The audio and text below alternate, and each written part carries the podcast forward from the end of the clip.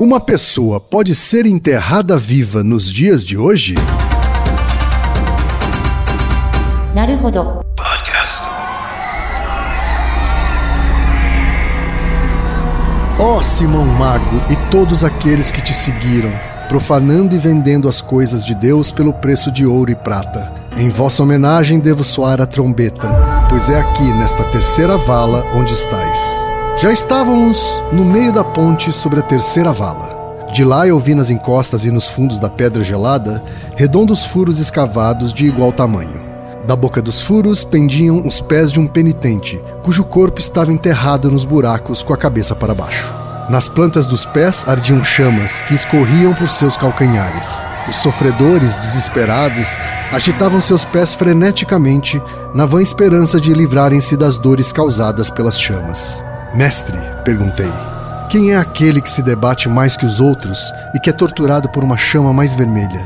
Se quiseres, respondeu, eu te levarei até ele e lá poderás perguntar quem ele é e de onde veio. Concordei e ele me ajudou na descida difícil, me segurando enquanto passávamos pelas beiras esburacadas. Só quando eu estava diante do pecador foi que ele me soltou. Ó oh, tu, alma desgraçada que estás plantada, fala se puderes. Fui dizendo enquanto me abaixava diante dele como um frade durante uma confissão. Já estás aí plantado, Bonifácio? Por muitos anos enganou-me o escrito. Falou a alma, pensando que eu fosse outro. Fiquei imóvel, sem saber como responder. Rápido, dize a ele que não és ele, que não és aquele que ele pensa que és, ordenou Vigílio, e eu respondi ao espírito da mesma forma como ele me pediu. Bem, então o que querem de mim? perguntou, suspirando e torcendo os pés. Se querem saber quem eu sou, saiba que um dia eu fui papa, mas na verdade eu era filho da ursa. Portanto, procurar embolsar ouro naquele mundo, aqui eu mesmo fui embolsado. Neste buraco, abaixo da minha cabeça, estão empilhados todos aqueles que me precederam, pecando por tráfico de coisas divinas, espremidos nas fissuras da pedra. Eu aguardo a chegada daquele que eu pensava que tu eras, que ocupará o lugar que hoje ocupo, me empurrando mais para baixo neste buraco. Os pés dele arderão em chamas até que ele seja também substituído por um pastor sem lei, que virá do ocidente e que pelo rei da França será protegido. Ele cobrirá a Bonifácio e a mim. Não resisti em respondê-lo com suas próprias palavras. Bem, diz-me quanto foi que Pedro teve que pagar ao Nosso Senhor antes que ele desse-lhes a chave de sua igreja? Esteja certo que ele pediu nada mais que me acompanha. Então fica tu aí, pois essa tua punição é merecida. Tua avareza traz tristeza ao mundo, esmagando os justos, premiando os depravados. Criastes para vós, pastores pervertidos, um Deus de ouro e prata. Pouca diferença há entre vós e os idólatras, exceto que eles só adoram a um, e vós adorais centenas. E enquanto eu falava essas palavras, aqueles pés escoiceavam mais ainda, talvez por ira ou mordidas de consciência. O mestre então me levou de volta à ribanceira e seguimos para a quarta vala. Bem-vindo ao Naruhodô, podcast para quem tem fome de aprender. Eu sou Ken Fujioka. Eu sou Altair de Souza. E hoje é dia de quê? Ciência e senso comum. Altair, vamos para os recados da paróquia. Quais são? Número 1, um, vai no iTunes Store, dê 5 estrelas e faça o seu comentário. Isso aí. Número 2, indique um episódio do Naruhodô para alguém que nunca ouviu o Naruhodô ou mesmo nunca tenha ouvido um podcast. Vamos aumentar o tamanho de nossa podosfera. E número 3, Altair, tem uma novidade. Ah. Porque além do Apoia-se, agora você pode também apoiar, colaborar com a produção do Naruhodô via PicPay, Altair. Isso aí. Tá? É fácil, é, é só você baixar o aplicativo PicPay Uhum. tá? e vai procurar lá por Naruhodô. E vai vir na hora e tem lá a opção de assinatura, Isso. ok? É simples, indolor e o PicPay ainda é uma ferramenta que vai te ajudar a fazer vários tipos de pagamento. Uhum. Tá? É por isso que a gente está optando por essa nova alternativa de pagamento. Quem preferir continuar no Apoia-se pode continuar.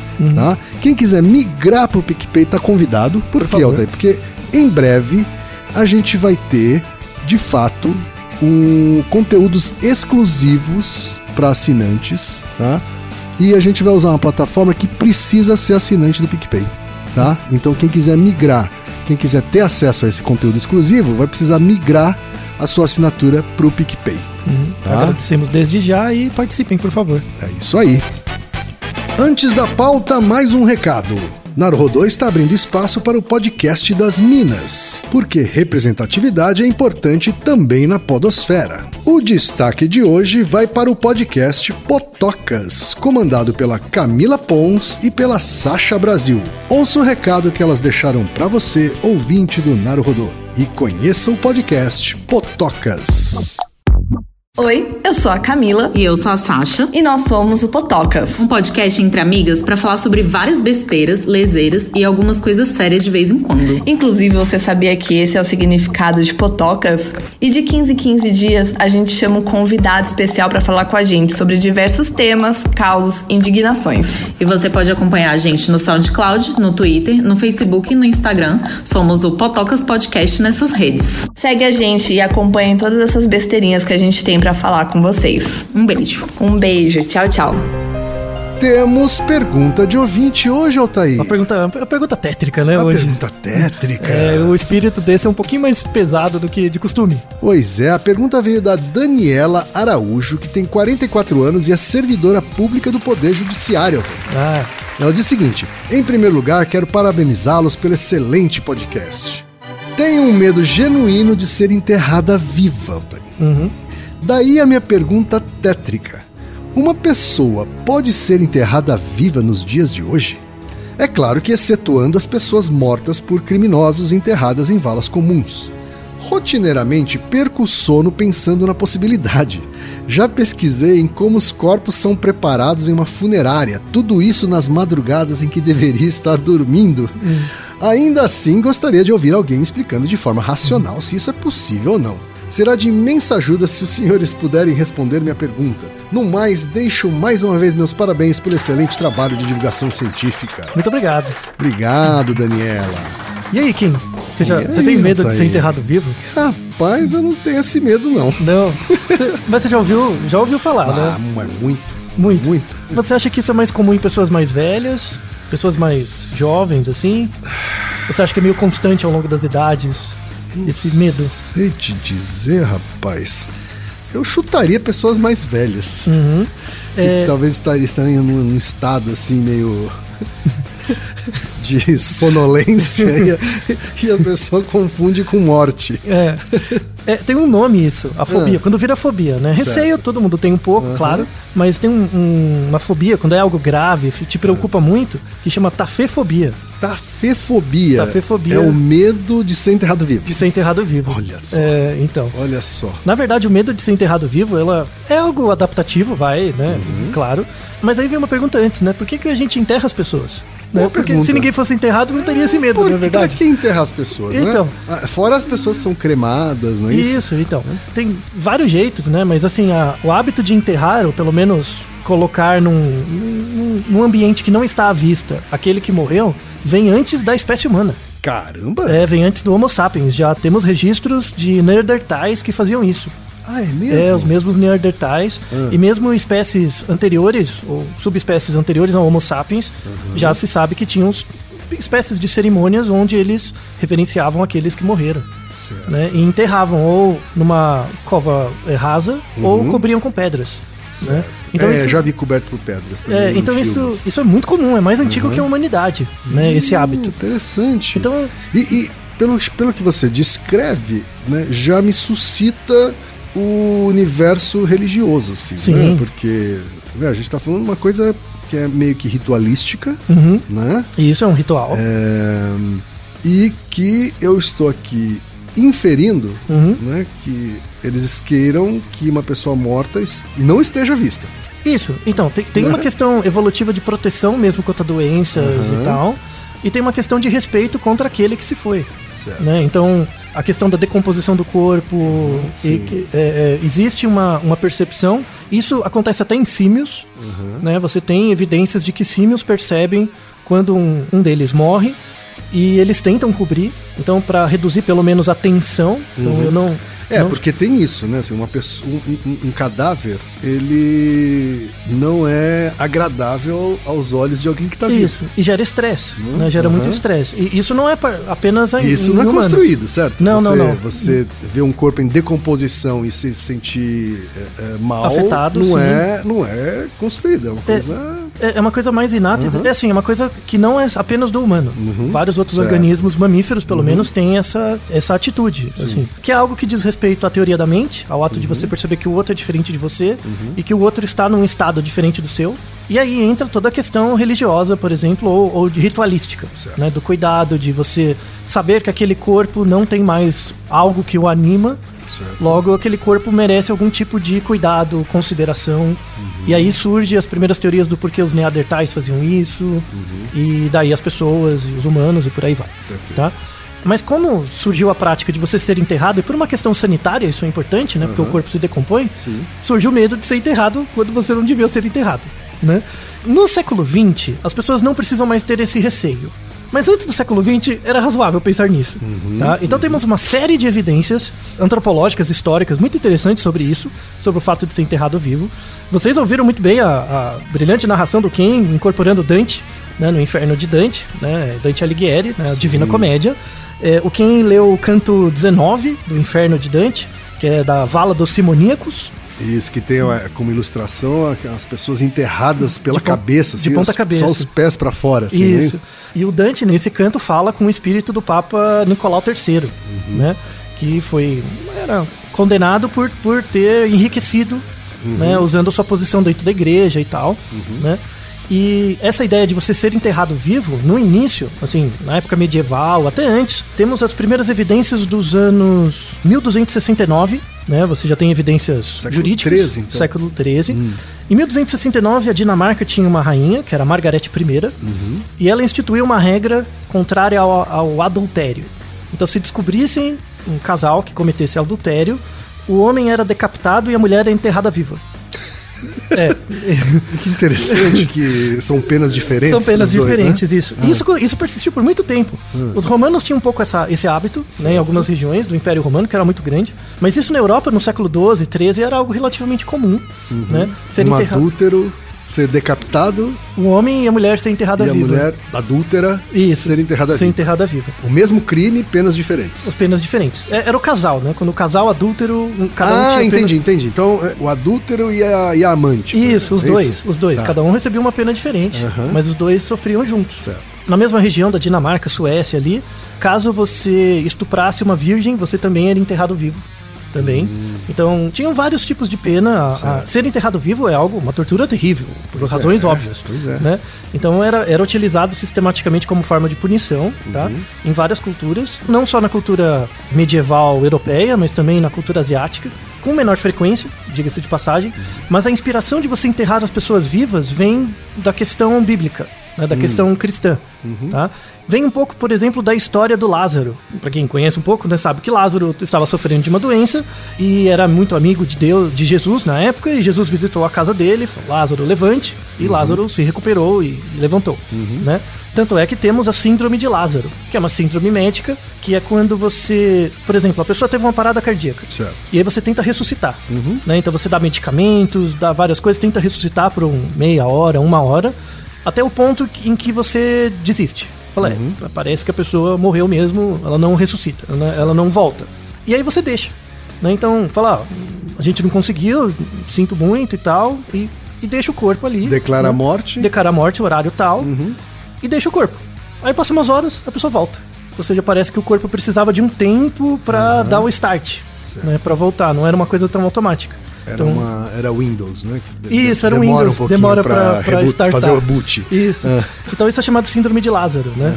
E acontece muito quando a pessoa recebe. Algumas pessoas, não acontece com todo mundo, é caso idiosincrático, é raro. Algumas pessoas recebem uma dose muito alta de epinefrina, que é uma substância para aumentar a frequência cardíaca, né? E não faz efeito na hora e tal, mas depois de umas duas, três horas faz. Então temos tem casos, por exemplo, inclusive um recente, né, do 2016, que era um paciente que foi tentar, tentou, teve um ataque cardíaco e tal, declarou a morte e ele acordou no necrotério.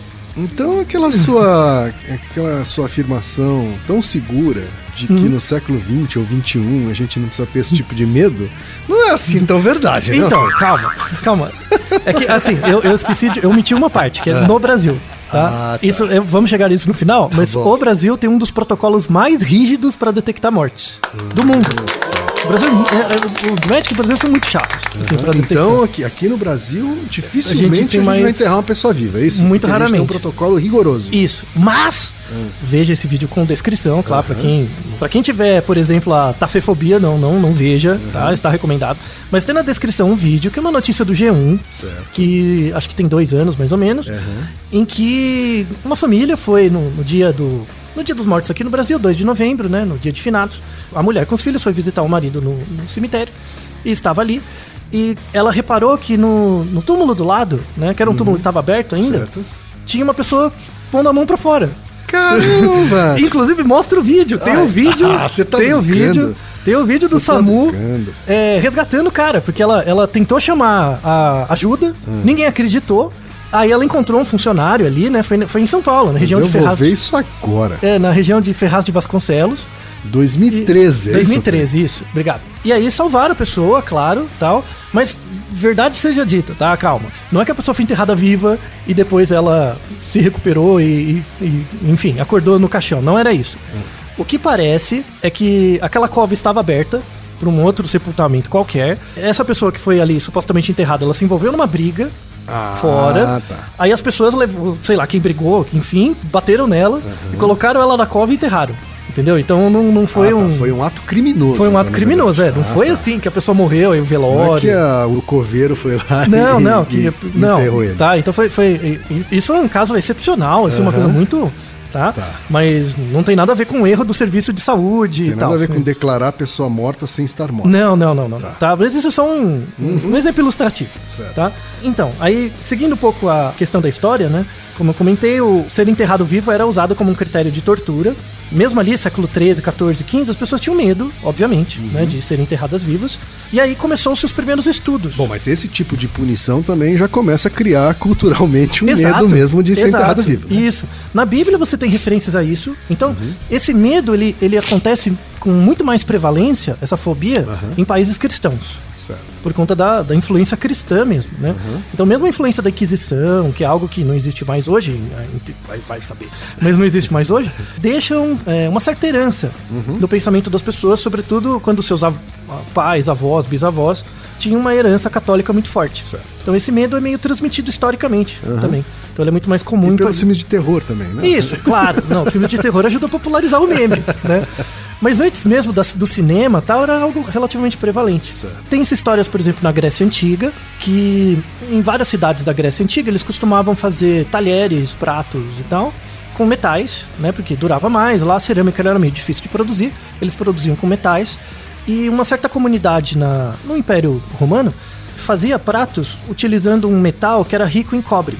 E aí o que, que acontecia? Você- a pessoa comia ali e acabava ingerindo muito mais cobre do que o normal. Ela recebia uma intoxicação por cobre. E um dos efeitos da intoxicação por cobre é a cataplexia. né? Cataplexia. Isso, que falamos no Naruhodo, que é o Naruhodo 156 sobre paralisia do sono. Sim. Né? A cataplexia tem a ver com narcolepsia, que é quando a pessoa para assim, de repente, puf, dorme. Né? A cataplexia é um comportamento em que você para de ter movimento, às vezes por causa de sono, aí tem a ver com a narcolepsia, mas às vezes não, a pessoa fica paralisada, a respiração dela se torna muito lenta, ela tem braquicardia, que o coração bate muito devagar, então você olha para ela parece que ela está morta. Né? Então imagina, na Grécia Antiga, na- no Império Romano, pessoas intoxicadas por cobre acabavam tendo cataplexia, e às vezes você Porque intoxicado envenenadas. estava envenenado e você acaba ficando um dia inteiro. As pessoas acham que você morreu e te enterravam. Certo. Então aquelas cidades tinham uma prevalência muito alta de pessoas enterradas vivas. Por conta disso. É verdade, porque Né? naquela época não existia, por exemplo, o conceito de morte cerebral. Isso, não, não, e não tinha um conceito clínico, né? A medicina era muito diferente, então não tinha como fazer uma avaliação clínica dos nervos, teste. Então, se o cara não estava respondendo e. E aí morreu. né, morreu. Morreu. Aí- Aí ele vai Só estar. pode tá morto. Ele vai estar parado, abatimento cardíaco vai estar devagar, ele vai estar respirando muito levemente, a temperatura do corpo diminui, aí você acha que a pessoa morreu. Sim. Né? Por exemplo, hoje, um dos protocolos para um dos testes que você faz para ver se a pessoa de fato morreu é estimular a tosse. Tá? Tá. Como que você estimula a tosse? Você pega um palito e coloca no fundo da boca da pessoa. Todo mundo vai tossir. É, Às vezes você tá escovando o dente, você coloca a escova mais meio na língua assim para dentro, dá vontade de tossir, de vomitar. sim. É um reflexo normal. Então, pessoas em morte cerebral não têm esse reflexo mais. Então, seria um comportamento simples, por exemplo, que poderia ser, ser feito naquela época. Certo. Só que as pessoas não conheciam fisiologia, então. ah, esse... Nem escovar os dentes. Não, escovar até escovava, mas, mas não tinha essa sacada, entendeu? Que pessoas com morte cerebral não têm isso, né? Não, não se tinha conhecimento. Então era uma coisa muito difícil, né? Então muitas pessoas devem ter sido enterradas vivas naquela época, tá? E aí surgiu o interesse em estudar como isso acontece, né? E aí, até descobrir que era a questão do cobre, ah, levou centenas de anos. Então foi um- uma coisa muito complicada, né? Mais recentemente, temos um artigo, vamos deixar na descrição, de um, um médico que fez uma. Até o começo do século XX, até 1905, ele fez uma compilação de todos os casos de 1905 até quando se tem registro de casos de pessoas que foram enterradas vivas. Tá? Então são centenas de anos de casos. Até 1905 são 219 casos. 219 É. casos ele conseguiu colecionar. Ele conseguiu colecionar, Ah. e, e aí pelas mais variadas razões, tá? Alguns por intoxicação, alguns por cataplexia, a pessoa tinha narcolepsia, por exemplo, e outros por hipotermia. Né? Certo. Hipotermia também gera cataplexia, né? Outras coisas interessantes, por exemplo, que aí reflete esse medo, né? Então as pessoas tinham um certo medo de serem enterradas vivas no século 17, 18, 19. Por exemplo, Chopin, Chopin, o pianista, ele tinha medo de ser enterrado vivo, né? Então ele, ele falou, caso eu morra, assim, vocês têm que fazer uma coisa pra mim. Qual que é a coisa? Você vai cortar meu coração. Cortar. Você vai cortar a artéria do coração. Certo. Pra ter certeza Pra que ter morreu mesmo. certeza que É. vai ser enterrado morto. Mo- Morreu, morreu. Certo. Né? Além disso, George Washington, George o Washington. primeiro, empre- o primeiro Ah. presidente dos Estados Unidos, George Washington, e o Hans Christian Andersen, que é o Ah, do o Pequeno escritor, Polegar. aham. Isso. Os dois, quando morreram, falaram: Ó, pra ter certeza que eu morri, eu quero que você disseque minhas veias. Pro sangue sair e ter certeza que eu morri mesmo. Os dois fizeram isso. Né? E o George Washington pediu para ficar é, sem ser enterrado por três dias. Pra ter Olha certeza. só. Então você vê que as pessoas tinham um certo medo, né? Aham. Ao um, mesmo. um grande medo. É, né? então. Porque naquela época era mais assim mesmo, né? Você não tinha tanto conhecimento de fisiologia pra ter certeza no duro, né? E um outro cara também que pediu pra ter as veias cortadas quando morreu foi o Alfred Nobel, criador do prêmio Nobel. Ah, você tá brincando. É, ele também. Ah, ele também é? teve. Ele pediu. E essa, essa coisa do século XIX, XX, né? Essa coisa, ah, o que, que vai acontecer comigo? Será que eu morri mesmo e tal? Se você pegar o final do século XIX, é o início na Europa do pensamento da literatura romântica. Goethe, toda aquela história, né? Do spleen, de sofrer, aquele negócio todo. Isso veio pro Brasil no século XX, e aí influenciou o romantismo aqui e tal, né? Então tem os contos do Edgar Allan Poe, toda aquela coisa de terror. Pra quem tiver interesse, gosta de literatura nacional, temos o livro clássico Noite na Taverna, do Álvares de Azevedo, né? Que é um escritor 1878, um escritor ultra romântico, que escreveu vários contos de terror. Inclusive, um desses contos era um, um- São vários personagens que depois se juntam, né, na história final. Um dos personagens so- se chamava Solfieri, né? E esse personagem, ele. É, Tem toda uma história lá que não importa agora, mas esse personagem meio que envenenou, tentou, deu uma substância lá pra uma moça, achando que ela tinha morrido, porque ele queria fazer sexo com ela morta. Mas na verdade ela só tava cataplética. Caraca. É, essa é a história. Recomendo, pra quem tiver interesse, ler Álvaro de Olha Azevedo. quem diria Álvaro Azevedo fazendo Pois é, necrofilia. dessa. É, não, essa era mais leve, você não viu as outras. Mas inspirado também no, no Edgar Allan Poe, que tem um conto Certo. parecido, né? Então, você vê que isso, isso está no ideário, né, Sim, popular, sim. tal, né? É, Dá pra explicar um pouquinho por que, que a Daniela tem esse medo. Agora você entende, né? Agora você dá valor pra ela, né? Mas vamos falar do mecanismo, vai. Então a gente contou várias histórias, vamos falar dos mecanismos. Por que, que as pessoas, por exemplo, uma pessoa parece que morreu, mas não morreu? Né? Como que isso acontece? A gente tem três mecanismos principais. O primeiro mecanismo é a cataplexia, como eu expliquei. A cataplexia ela gera paralisia do corpo, em geral gera consciência, você está consciente ali. Só que na cataplexia leve é algo muito rápido. Certo. Leva um minuto, assim, é muito rápido. Lembra a paralisia do sono, né? A paralisia do sono, quando você vai acordar e você não consegue se mexer, é um tipo de cataplexia, tá? Agora, isso durar, por exemplo, um evento de cataplexia durar um dia, 24 horas, é muito, muito, muito, muito raro. Mas acontece, mas é muito raro. Mesmo uma pessoa que tem, por exemplo, narcolepsia grave, ela não tem uma cataplexia de um dia, ela não dorme um dia inteiro, ela dorme picado em vários períodos, tá? Em geral, cataplexias são eventos muito raros, em geral ligados a- às pessoas mais idosas ou abuso de drogas. Então tem casos de abuso de álcool por muito tempo ou abuso de cocaína, heroína, pode levar a uma cataplexia, por exemplo. É muito perto da overdose. Tá. Então a pessoa tá quase com uma overdose, mas não teve a overdose, então ela fica cataplética. E às vezes pode ter Quer dizer, alguma antes dela ter overdose, ela cai Ela tem essa nesse- paralisia toda. nesse É. estado. É, que é um, que é um estado de mínima atividade. Aham. Então, às vezes você... Quase uma proteção do corpo, isso. Boa observação. Tem uma forma de proteção mesmo, que é uma das razões. Então a cataplexia é uma razão. A outra é a hipotermia. A hipotermia ela gera uma série de reações fisiológicas. Tanto é que um dos pré-requisitos para, uma- para você detectar uma pessoa morta é ela não pode estar fria. A gente fala assim que todo mundo que tá frio não tá morto. Quando a pessoa esquenta e mesmo assim tem os protocolos atendidos, aí ela morreu. Ah, é? É, então imagina que assim, eu vou fazer um protocolo pra saber se uma pessoa tá morta. Só que o corpo dela tá frio e eu faço o protocolo e detecto que ela dá positivo pro protocolo, ou seja, ela Aham. está morta. Aham. Mesmo assim eu não posso detectar ela morta, porque ela tá fria. Eu tenho que fazer esse exame nova, esse, esse- Com corpo quente. novamente com corpo quente. Eu tenho que aquecer o corpo. Tá? Porque hipotermia é uma coisa que engana muito. Parece que morreu mesmo. Certo. tá? Então temos casos registrados mesmo de pessoas em avalanche, coisas do tipo, que são resgatadas. É, o batimento tá muito lento e ela tá fria, claro.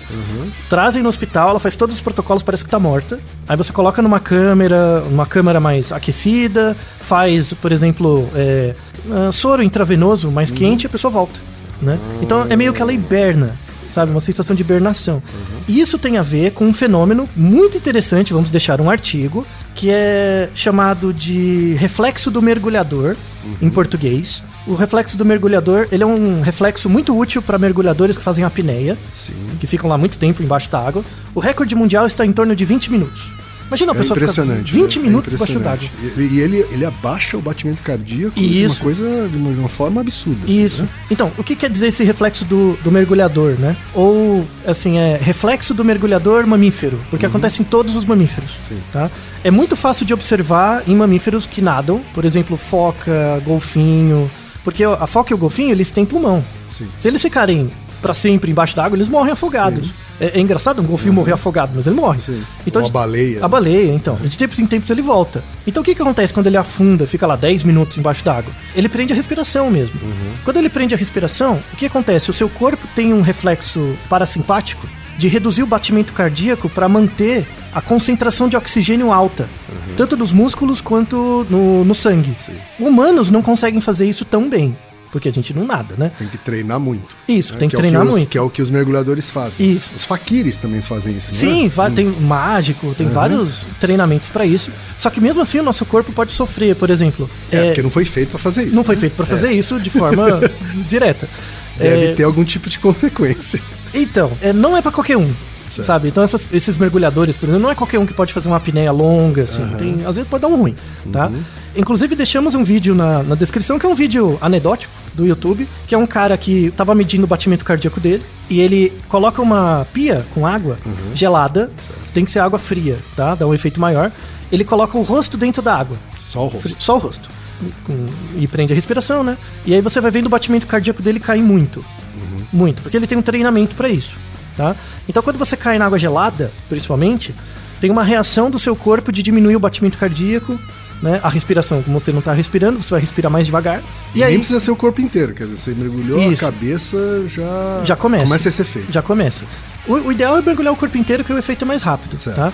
Então pensa, por exemplo, uma pessoa que tá dentro da água, ela não se afogou, tá? Ela começou a se afogar e foi salva. Uhum. Certo. Às vezes o corpo dá esse reflexo, né, de- do mergulhador. Certo. Então a pessoa fica respirando bem devagarzinho, ela tá desmaiada, fica respirando bem devagarzinho e o batimento cardíaco em braquicardia, batimento cardíaco bem leve.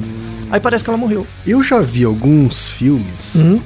em que o personagem Uhum. pegava uma pia, enchia de água e gelo, Uhum. enfiava a cabeça. Sim. Como uma forma de desestressar. Uhum. Faz sentido isso? Então, você diminui a fre... De novo, isso é um reflexo. Certo. Você treina, assim, mesmo sem treinamento, seu batimento cardíaco diminui um pouco. Se você treinar, diminui mais.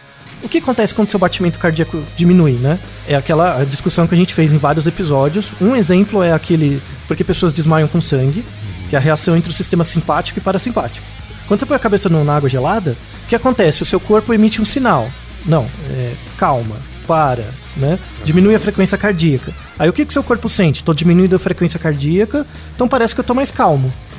Então ele dá meio que um feedback pro seu cérebro. Aí você vai ficando. Seu corpo vai ficando mais calmo. Então, fisicamente, há uma reação de fato que faz sentido. assim. Faz, Ah. faz. Só que assim, aí você retroalimenta.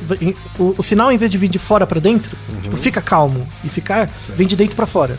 O corpo fica mais calmo e aí vai mantendo por feedback você mais calmo. Certo. Tá? Mas isso pode trazer algum tipo de consequência negativa? assim? Pode, É. pode. Porque você está, de certa forma, forçando também uma baixa oxigenação Isso. período. né? Então, a, a questão não é nem a baixa oxigenação, é o aumento do gás carbônico, Ah, que é chamado hipercapenia. Uhum. Então, se você tiver uma hipercapenia prolongada, sobretudo no cérebro, né? que é o que às vezes acontece com esses Com os mergulhadores, apneia, né? isso. Aí o que acontece com o cara que faz apneia, principalmente mergulhador mesmo, Uhum. né? Ele aumenta a hipercapnia, então ele vai ter muito gás carbônico no cérebro. E o que, que o gás carbônico no cérebro faz? Faz, ele altera a sua tomada de decisão. Uhum. Então você nem percebe que você tá afogando. É, a pessoa começa a entrar num estado meio de. Ela fica meio dissociada. Ela perde o Uhum. contato boba. com a realidade. Então ela nem percebe que tá afogando, vai ficando cada vez mais tempo e aí ela morre. Sem perceber. Tá? Então isso é um perigo, tem que ter um treinamento e tal. O golfinho, a baleia consegue isso muito bem, a gente mais ou menos. Mas temos potencial pra isso. Um né? dos ilusionistas preferidos meu tem essa mãe, assim, que é o David Blaine. Tá. O que, que ele costuma fazer? Ah, ele. ele faz coisas do tipo fingir que tá morto. ele faz coisas do tipo ficar num tanque de gelo, Uhum. né? Num tanque com, sei lá, 20 graus negativos e, e, e fica lá durante horas, Uhum. né? Óbvio que ele tem treinamento pra isso. Isso, é. Não, não né? tente fazer isso. É. Tá, pode dar um ruim. Mas além de ilusionista, ele tem essas manhas aí, essas, Isso. essas paradas de faquira aí. É, é possível você condicionar o seu corpo, só que se quando é o David Blaine todo mundo tá vendo, tudo bem. Mas se você Não, e ele faz com, né, com, Com três apoio. ambulâncias, dois Isso, médicos, com- né? Tem todo o suporte. Mas se você faz isso em casa e desmaia, né? Você pode ser enterrado vivo. Sim. entendeu? Aqui no Brasil, não. Você não vai ser enterrado vivo, por, Por quê? causa dos protocolos. Isso. O protocolo vai falar, se você tá frio, você não tá morto. Vamos esquentar A gente coloca até volta. o link aqui pro site do Conselho Federal de Medicina, Isso. não é isso, Thaí? 2017. Que tem esse protocolo aí que é rigoroso É, mesmo. a partir de 2017 ficou mais rígido ainda. Uhum. É, então, você que fica tentando fazer essas apneias, pelo menos você vai ter alguma chance de dar certo, tá? Mas, ali- aliás, temos um, um negócio muito interessante disso também, que é não é a pessoa que tem medo de ser enterrada viva. É a pessoa que acha que já morreu. É, é um distúrbio neurológico grave, não é comum, é grave. Nunca tinha ouvido falar nisso? Como Então, chama? chama síndrome de Cotard. Síndrome de Cotard. É, Cotard é, o- é a pessoa que É a pessoa que identificou isso daí, que- isso. que descobriu essa, essa É, síndrome. Jules Cotard, século XIX, Uhum. né? Ele descobriu, ele detectou isso. É grave. Em geral acontece com pessoas mais velhas relacionado com demência.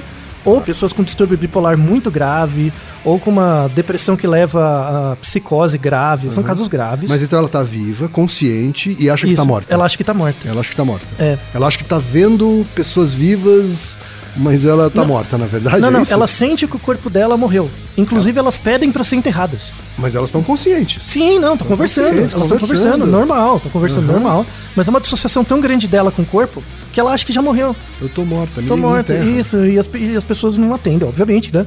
E, mas ela, ela sente que, Que está morta. doideira, é verdade? Eu não conhecia sim, essa síndrome. Te- Temos dois. eu Deixei um artigo, né, com uma Certo. revisão. Vou descrever dois casos rapidamente. O caso é de uma. Um, o primeiro caso de uma, um homem de 88 anos que estava com algum problema cognitivo e tal, por conta de um problema, uma questão depressiva associada com um começo de demência. E aí ele, ele relatava o seguinte: ele estava totalmente convencido de que ele estava morta e, e ele se sentia muito ansioso porque ainda não tinha sido enterrado. Isso é o relato dele, né? E aí ele sofria muito com isso, né? E tinha muitas ilusões nihilistas, assim, né? De, de- ele achava que o corpo dele era transparente, por exemplo, que não tinha, ele não tinha mais. e o que acontece com essas pessoas? Elas param de comer, né? Elas não, Já se mistura com a demência, então. Sim, sim, é, é já é uma coisa mais grave. O outro caso era já uma, uma mulher mais nova, 46 anos, né, que tinha já uma, um transtorno bipolar grave e de- ela começou a dissociar, né? Então ela descrevia, aí foi diagnosticada com Cotard, ela foi descre ela relatava uma experiência de não ter mais identidade, nem self, e ser apenas um corpo sem nada dentro. Então ela achava que o intestino dela e o coração foram tirados. E, e ela achava que era transparente também, né? Que tinha desaparecido. Inclusive, ela não tomava banho porque ela achava que podia dissolver. Então você vê que ela realmente não sente o corpo. Ela Sim. é, perdeu a dissociação completa com o corpo. É muito raro, assim, a prevalência disso na população de pessoas com doença psiquiátrica, não é a população geral. Não existe dados de população geral. Na população de pessoas com transtorno psiquiátrico, isso varia de meio a 1% Tá. das pessoas. Então é muito grave, mas, vem, por também. vem por curiosidade, né? Que é o contrário, a pessoa quer ser enterrada, não é? É o contrário. sim. Tá? E aí tem um- um- alguma teoria do de como isso acontece. Parece que tem uma área cerebral, porque tem um, um estudo que também está nessa revisão, que eles fizeram um estudo neuropsicológico Uhum. nessas pessoas e viram que elas tinham uma grande dificuldade de reconhecer rosto Certo. reconhecer faces. Então aí percebeu-se que na verdade, por conta de ou uma doença mental, ou alguma lesão, ou a demência da idade, a pessoa perdeu a conexão entre perceber o próprio rosto. Quando ela se olhava no espelho, ela falava: Quem é essa pessoa? Ela falava, Sou eu. Né? Ela olhava, ela sabia que ela era, mas ela perdeu a, a questão emocional do reconhecimento do rosto. Então ela achava que era um rosto comum. Certo. Podia ser o rosto de qualquer pessoa. Logo mostrava que ela não tinha nenhuma conexão mais com o corpo.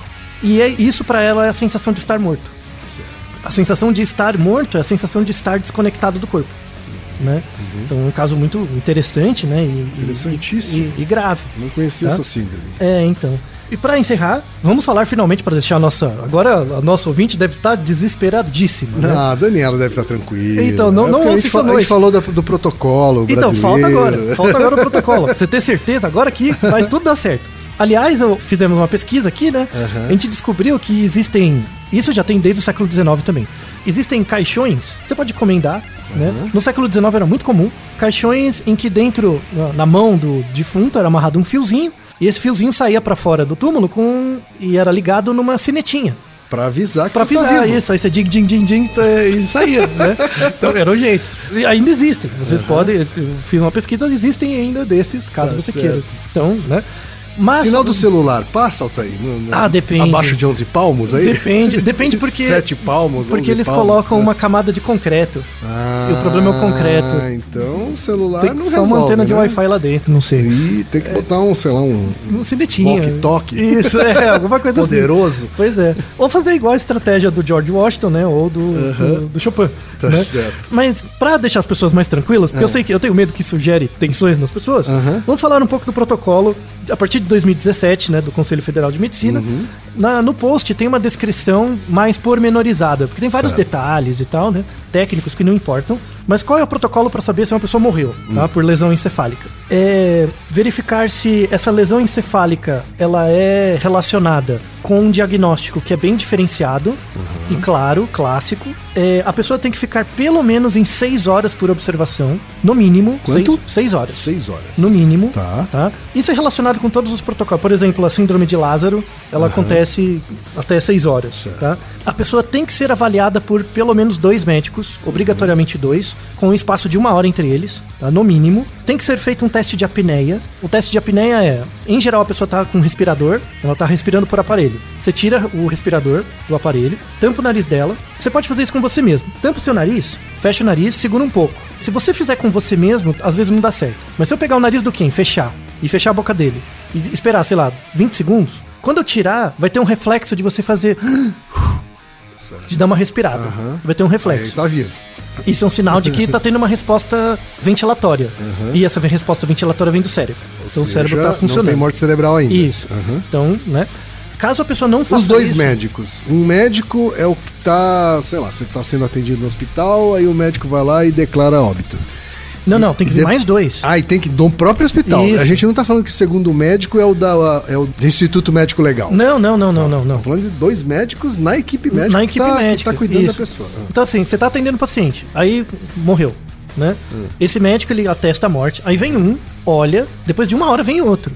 Ah, isso, Não. isso os filmes não mostram, né? É, aí sim. É porque demora muito, passa lá meia hora o episódio. Aí eu acho muito chato. né? Então, você vê que o negócio é mais duro, né? Certo. Aí tem o teste de apneia e tem o teste de tosse, que é esse, de colocar um palitinho, porque isso é muito básico. É é uma, é uma, Aquele do palito pra tentar provocar um, A tosse. a ânsia, né? Isso, uma, uma tosse, algo assim. Uma ânsia, né?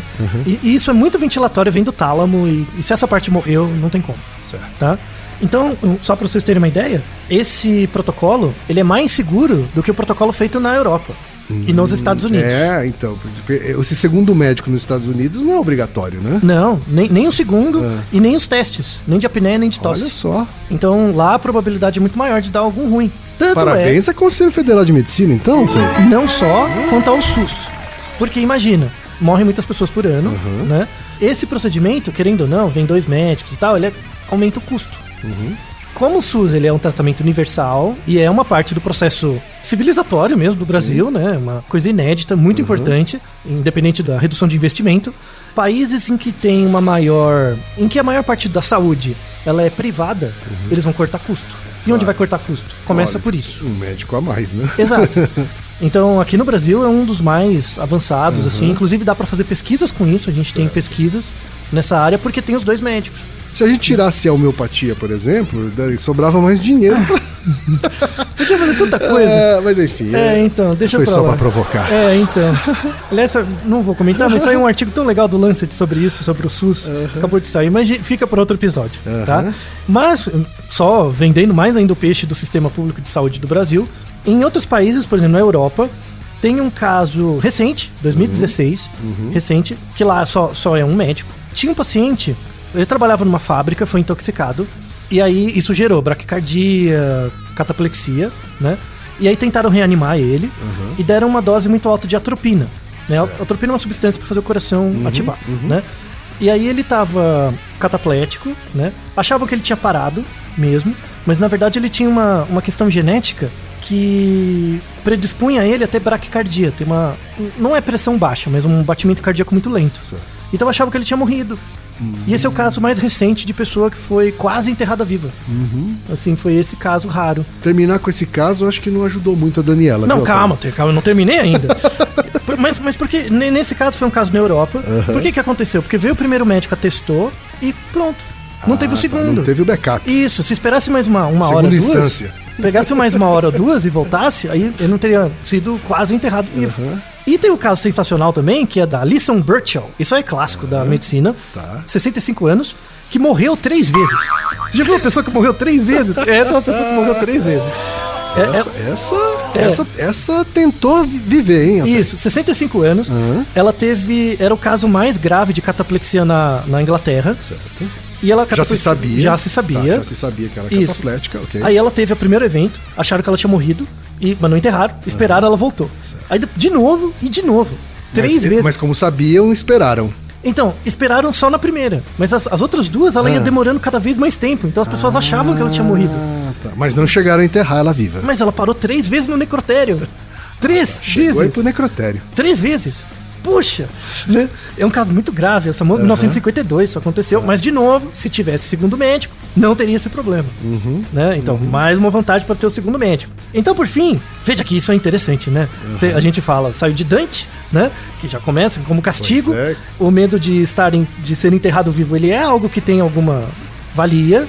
Aqui no Brasil, pelo tem menos. uma isso- referência histórica disso aí. histórica, Aham, fisiológica, aham. né, também, tem, tem causas eh, materiais para isso, e mostra como o nosso cérebro tem uma capacidade de regeneração e, e de tentativa de sobrevivência muito grande. Sim. Então, em situações adversas, por exemplo, afogamento, hipotermia, para proteger o cérebro e a- o corpo, a gente diminui muito a atividade do corpo. Então, é meio, Sem meio que- pensar, né? Sem dizer, pensar, é O seu automático. corpo faz isso sozinho. É Uhum. automático, é um reflexo do corpo pra fingir que você está morto, mas na verdade para fazer a manutenção da sua vida por mais tempo. Sensacional. É, então. Então, nossa ouvinte, fique tranquila.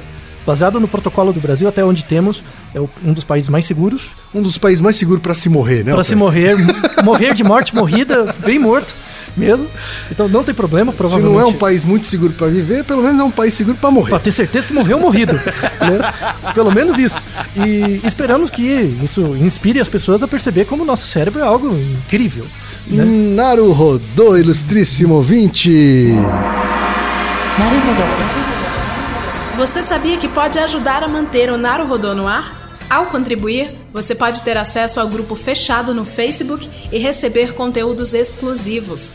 Acesse apoia.se barra Podcast. E você já sabe, aqui no Naruhodô, quem faz a pauta é você. Você tem alguma pergunta pra gente ou quer comentar algum episódio? Escreva para nós. podcast@naruhodô.com.br. Repetindo? podcast@naruhodô.com.br. E lembre-se, mande nome completo, idade, profissão e a cidade de onde você está falando. É isso aí. Naruhodô. Esse podcast é apresentado por b9.com.br.